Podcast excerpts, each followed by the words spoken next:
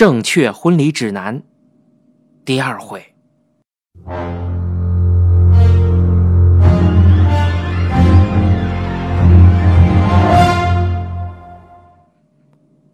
我愣了几秒钟，又回头看屏幕，屏幕上的倒影消失了。我蹲在地上，突然感觉有点冷。我胡乱套上衣服，出门抽了颗烟。我要离开那里，冷静地说服自己，刚才只是眼花了而已。在一个科学的且讲道理的世界上，我和大多数人一样，对这种变故没有任何经验。后来那天晚上啊，我还是去了趟雍和宫。这雍和宫是北京老城区里的一座喇嘛庙，香火很旺。前身是雍亲王府，出过两代皇帝，被称为龙潜福地。我家离那里很近，走着就能到。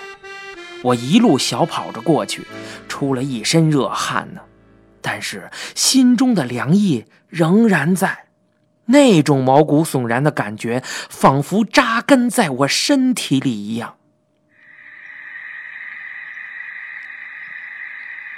我到的时候，天色已经全暗了，雍和宫早已经闭门谢客。不过，街边卖佛教用品的都还在。我冲进一家，钱往柜台上啪一甩，把带着火星的佛香直接。往怀里揣，店主啊是个老太太，吓得瓜子都不敢嗑了，以为我是什么激进分子。还别说，当时闻到佛香味儿啊，心中那股寒意就消退了一些，身上也暖和了。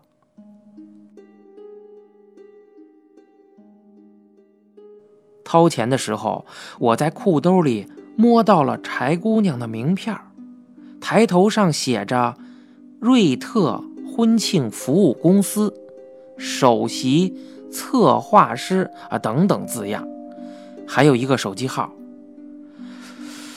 唉，我想了想，按照号码打过去，可这电话里响起的是等待的音，迟迟没有人接。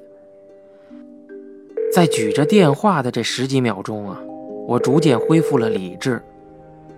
我慢慢的把手机远离耳朵，挂断，把名片撕碎，随手扔在垃圾桶里。刚买的佛香也扔了。在往家走的路上，我思考了很多呀。刚才跑步流了不少的汗，被四月初的小风这么一吹呀，呵，透心的凉。经过这么一动啊，思路也变得清晰起来了。走到我家院门口，有个老邻居戳在那儿打电话，见我回来，他向我扬扬下巴，算是打招呼了。我扔给他一根烟，准头不太对，但他还是极其灵敏的用胳肢窝夹住了。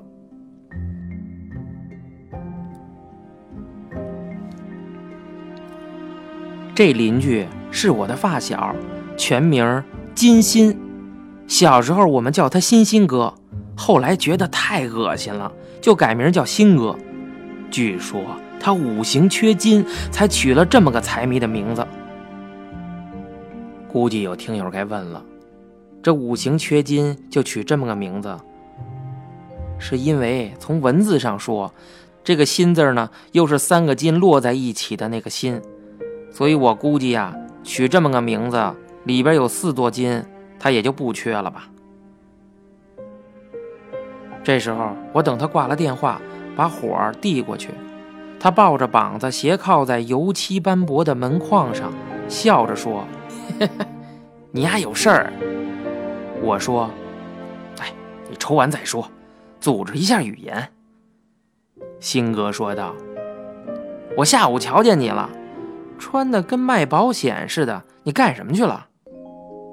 我回应道：“参加婚礼了呗，还能干什么呀？”新哥点点头，他这人很聪明，粗中有细。我刚才给他的烟呀是红双喜，因为名字吉利，所以是婚礼用烟的首选。他应该早就猜到我干什么去了，但是却非要问出来，这是在帮我铺垫制造话题。我猛吸了几口烟，把这烟掐灭，把今天婚礼上遇到的人和事儿，包括下午回家后的事儿，详细的讲了一遍。新哥一直听着，没插嘴。等我说到刚刚从雍和宫回来，才开口：“你说完了？”他的手在大腿上有节奏的轻拍，这是新哥从小的习惯。想事儿的时候必须动起来。小时候他喜欢抖腿，这北京的老话讲啊：“男抖穷，女抖贱。”他妈只要一见他抖腿，就毫不含糊的大嘴巴子啪的一下就抽上去，逼得新哥改成拍腿，他妈呀就不管了。新哥一边拍腿一边说：“你觉得那帮人是骗子是吧？”我反问他：“新哥，那你觉得呢？”新哥没有直接回答我的问题，而是反问我：“你记得咱们院的曹伟吧？”我回应道：“能不记得吗？曹尾巴这外号不是你起的吗？你还老扒人家裤子，往屁眼上插葱，说是给他装个尾巴。”新哥皱着眉回应道。小时候那点事儿就别提了。新哥先是露出不好意思的表情，然后笑容逐渐收敛。他站在阴影下，街灯照不亮他的脸，仿佛有一种可以感受到的遗憾从他那里向我传来。他说道：“草尾巴死了。”死了，我脑子一下乱了起来。这个消息和新哥追着草尾巴插葱的场面，怎么也无法在记忆中重合起来。我猛咳了几声。什么时候的事儿？新哥说道：“唉，去年我碰见他妈，尾巴他妈年轻时候多漂亮啊！”现在头发都掉光了，据说，是尾巴死后半年变成那样的。新哥的感伤并没有持续多久，很快他就换了一种故作神秘的语气问我：“问，你知道尾巴是怎么死的吗？”我自然不知道了。新哥说道：“渴死的。”渴死的，我脑补着各种有可能渴死人的场景。他是在医院里渴死的，医院诊断他是肾功能衰竭，无法代谢水，一喝水就吐，打点滴呢也打不进去，整个人慢慢干瘪下去了。死的时候啊，活像从地里挖出来的干尸。原来，渴死是这个意思。我以为我明白了，但是新哥接下来的话完全颠覆了我的理解。尾巴咽气之后，他妈要求解剖，母子连心呢。他妈其实一直不相信自己儿子是肾衰竭。尾巴还活着的时候，老太太好几次要求换医院看中医。都让家人给拦住了，解剖也是他妈一意孤行，他爸本来不同意，所有人都以为这老太太白发人送黑发人，打击太大，精神出问题了。但是这解剖结果出来后，所有人全部傻眼，尾巴全身上下一点毛病都没有，肾好好的，没半点毛病。尸体的所有数据都表明他是一个健康的人，活活被渴死。说到这里呀，我突然想到一个问题：这和我之前问他的事情有什么关系吗？辛格接着说道：“后来，医院赔了钱，可是他妈仍然觉得事情不对劲儿，怎么就该误诊了呢？”为什么这么大的医院这么多年没出过事故，就偏偏他这儿被误诊了呢？而且，如果曹尾巴的肾没有毛病，他又是怎么一天天脱水的呢？这些事情都没搞明白，他妈报了警，警察说他医院都赔钱了，你还要干什么？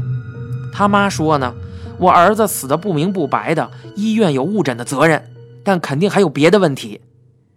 警察没办法，只能答应无法立案，也不会去调查。但是不知道他妈用了什么门路，几个月后还真托人查到一个关键的线索。这线索呢，说的是尾巴在生病之前做过一次伴郎。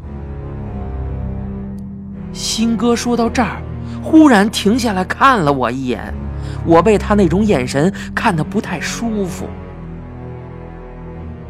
这时候，新哥又说：“那场婚礼办得很仓促呢，因为新娘的母亲患有重病，婚礼是为了冲喜而办的。而在婚礼结束后，新娘的母亲忽然奇迹般痊愈了。这按道理说呀，大病不死本是一件好事儿，就算不用大摆宴席，也应该通知亲戚呀。”但是这新娘全家却一直隐瞒老人痊愈的事实，直到尾巴他妈查出来，新郎家都不知道亲家母的情况。本，你知道那老太太得的是什么病吗？